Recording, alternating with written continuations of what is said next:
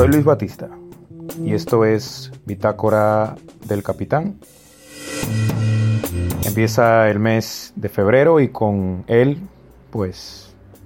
el mes aniversario de la fundación de la República Dominicana. Por lo que los podcasts del el mes de febrero los vamos a dedicar a revisar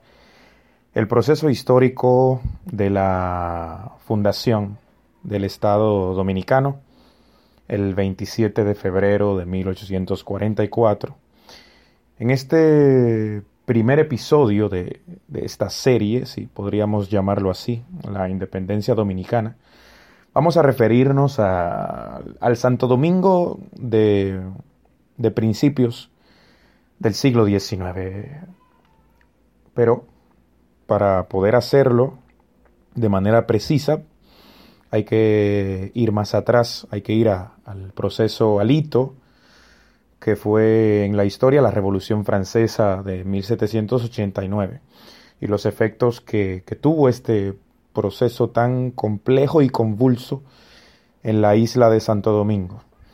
Teníamos en la isla de Santo Domingo dos colonias, una colonia francesa y una colonia española, que,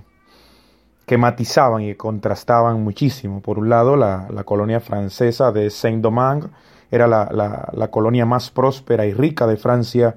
no solo en el Caribe, sino en el mundo. Y por el otro teníamos una, una colonia española de Santo Domingo que se tambaleaba por, por una España ya a finales del siglo XVIII y principios del siglo XIX bastante debilitado el imperio español en el llamado Nuevo Mundo. De hecho, el siglo XIX significará el siglo de las revoluciones y de las independencias y las luchas de liberación nacional a lo largo y ancho de América Latina. El hecho es que eh, esa revolución francesa, esos principios de libertad, igualdad, fraternidad, hicieron ruido, hicieron eco dentro de los esclavos en la colonia francesa de Saint-Domingue y llevaron a cabo una revolución primero y luego independencia haitiana, producto de, de, aquella revolución. En cuatro etapas, los antiguos esclavos fundaron la República de Haití, proclamaron la República de Haití el primero de enero del año 1804 y con Haití, que, que es un ejemplo aleccionador, importantísimo en la historia de nuestra América Latina, con Haití nace el primer país libre de la región de América Latina después de que en el continente lo hiciera en el 4 de julio de 1776 los Estados Unidos, de América Latina Haití fue la primera república independiente en 1804 y además Haití aparece a principios del siglo XIX como la primera nación negra libre en el planeta. Así pues, podríamos reflexionar, mirándolo en retrospectiva, que el otrora víctima, el pueblo haitiano, se convertiría años más tarde en el verdugo por las razones que veremos. Los franceses, derrotados por los rebeldes haitianos en el antiguo Santo Domingo francés o Saint-Domingue, huyen hacia el Santo Domingo español. Recordemos que en la parte final de la Revolución Francesa eh, sube a la cima del poder político en Francia Napoleón Bonaparte. Y Napoleón Bonaparte acabaría proclamándose a sí mismo emperador y acabó anexando importantes reinos y territorios en todo el continente europeo, incluido España. Entonces España dejó de ser un reino como tal, un reino independiente políticamente hablando, para ser parte del imperio francés del general Napoleón Bonaparte. Siendo así las cosas, pues los franceses, derrotados por los rebeldes haitianos en la recién nacida República de Haití, huyen hacia el Santo Domingo español, iniciando así este periodo conocido como la Era de Francia en Santo Domingo, un periodo que se prolongó entre 1804 y 1809. No fue un periodo de, de tranquilidad precisamente para los franceses establecidos en Santo Domingo, ya que constantemente eh, recibían incursiones eh, por parte de los líderes de la independencia haitiana, entre otros, el padre de la patria de Haití, Jean-Jacques Deslandes, y el líder haitiano también importante, Henry Christophe, que llevaron a cabo constantes eh, asedios a las posiciones francesas en el Santo Domingo español. El hecho es que este periodo el de la era de Francia en Santo Domingo entre 1804 y 1809 fue, además de corto, bastante inestable. En España, a partir del año 1808 empieza a desestabilizarse la dominación napoleónica, la dominación francesa de España, y empieza la lucha en la metrópoli, la llamada Guerra de la Reconquista entre 1808 y 1809. Lo mismo ocurría en Santo Domingo. Los vecinos españoles, hartos de la dominación francesa de Santo Domingo, empezaron a conspirar contra eh, Leclerc, Víctor Manuel Leclerc, cuñado de Napoleón, que era el gobernador francés en Santo Domingo, y empezó la guerra de, reconquista aquí también en Santo Domingo, lo que daría al traste con eh, el triunfo de los vecinos españoles y la retirada definitiva de los franceses de la isla completa de la isla de Santo Domingo. Tiene lugar una reunión histórica conocida como la Junta de Bondillo, en la que dos liderazgos se disputaban la, la supremacía y la influencia en esta asamblea. En la Junta de Bondillo teníamos por un lado al grupo que encabezaba el señor Siriaco Ramírez, que este grupo defendía la idea de deshacernos o deshacerse de los franceses para proclamar el nacimiento de una república independiente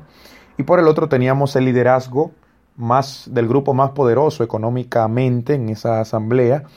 el grupo de Juan Sánchez Ramírez, que por cierto es el nombre hoy de una de nuestras 32 provincias.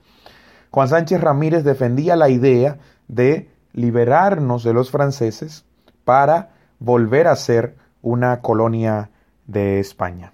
Al final se impuso el grupo de Juan Sánchez Ramírez por su poderío económico y entonces inicia así la conocida era de la España boba. Se le ha llamado así históricamente porque fue un periodo de miseria económica, de penurias y de vicisitudes muchas. No fue una decisión demasiado acertada, una España que recién salía del proceso de dominación napoleónica,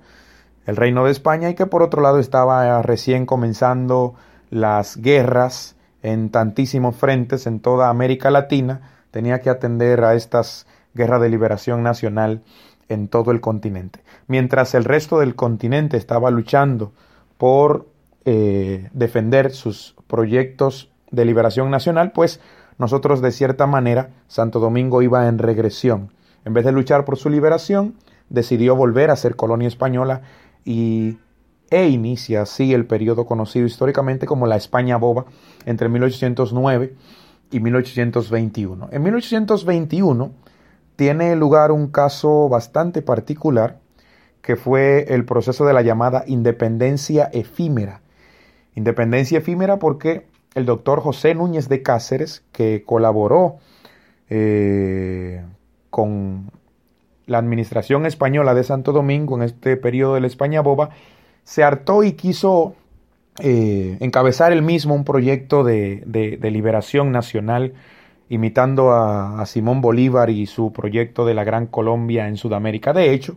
uno de los pilares de su proyecto era una carta que dirigió al general sudamericano, a Simón Bolívar, esperando que atendiese eh, los deseos de de su proyecto de proclamar el nacimiento de la República del Haití español, como era el nombre que llevaría esta, este Estado que él había concebido. Eh, la independencia de José Núñez de Cáceres fracasa por dos motivos importantes. El primero, no contó con un apoyo popular, o sea, no fue un proyecto de masas con la que se identificaran las clases medias y bajas en el Santo Domingo de principios del siglo XIX y por el otro que buscó apoyarse en el liderazgo del, de Simón Bolívar. Hay que saber, y es un dato poco conocido en la historia, que el líder haitiano Alexandre Petion apoyó con dineros y con pertrechos militares el proyecto de la Gran República de la Gran Colombia de Bolívar en Sudamérica. Es decir, en ningún caso, aunque las comunicaciones que intentó Núñez de Cáceres con Simón Bolívar hubiesen tenido éxito, en ningún caso Simón Bolívar apoyaría un proyecto de eh, independencia eh, de la parte española de Santo Domingo que atentase contra los intereses haitianos que ya tenían puestos sus ojos sobre aquella visión de que la isla era única e indivisible, el discurso que más adelante proferiría Boyer justificando la ocupación haitiana de toda la isla de Santo Domingo a partir del año 1822. Entonces teníamos para 1821 un liderazgo bastante impopular para las masas, el del doctor José Núñez de Cáceres, y un liderazgo de Jean-Pierre Boyer que se fortalecía. De hecho, Jean-Pierre Boyer es que unifica Haití nuevamente, un Haití que tras la muerte de Jean-Jacques de Salin se dividió entre eh, el Imperio del Norte, encabezado por Alec por Henry Christophe, que se proclamó a sí mismo emperador, y la República del Sur encabezada por el, líder haitiano también Alexandre Petion, un Haití dividido que tras la desaparición eh, primero de eh, Petion y luego de Christophe, pues encontró a Jean-Pierre Boyer como el general capaz de unificar a todo el pueblo haitiano bajo su liderazgo. Y una vez unificado Haití, entonces Jean-Pierre Boyer se obsesiona con la idea de tomar la isla completa, de unificar el Santo Domingo español, la parte oriental de la isla, bajo su liderazgo. Conocedor de lo impopular que era el proyecto independentista de Núñez de Cáceres, entonces marcha hacia Santo Domingo a principios de 1822, en enero de 1822, y Núñez de Cáceres, que no era tonto, se daba cuenta de que intentar una especie de, de, resistencia contra la inminente llegada de Boyer y de los haitianos era un proyecto inviable, pues decide él, de manera amistosa y pacífica, entregarle las llaves de la ciudad en un acto eh, bastante concurrido. Hay que saber, y esto es bastante paradójico, que Jean-Pierre Boyer no fue hostilizado ni demonizado a su llegada, ya que venía con promesa de liberar y de abolir la esclavitud definitivamente en la parte española de Santo Domingo. Entonces, Jean-Pierre Boyer fue recibido de manera amistosa y fue eh, proclamado con vítores y aplausos por parte de las masas. El, liderazgo era el de Boyer, no el de Núñez de Cáceres, y por eso fue bien recibido, por lo menos al principio. Ya en, en un próximo podcast abordaremos en detalle eh, esos 22 años de la dominación haitiana de Jean-Pierre Boyer en Santo Domingo. Entre 1822, tras el fracaso de la independencia efímera de Núñez de Cáceres, hasta 1844, cuando se proclama el nacimiento de la República Dominicana el 27 de febrero de ese año de 1844. Esta fue una entrega más de Bitácora del Capitán, el podcast. En este mes de febrero estaremos revisando todo lo que fue el siglo XIX en Santo Domingo y cómo se fueron dando los aprestos para el nacimiento de la República Dominicana. Nos escuchamos en la próxima. Chao.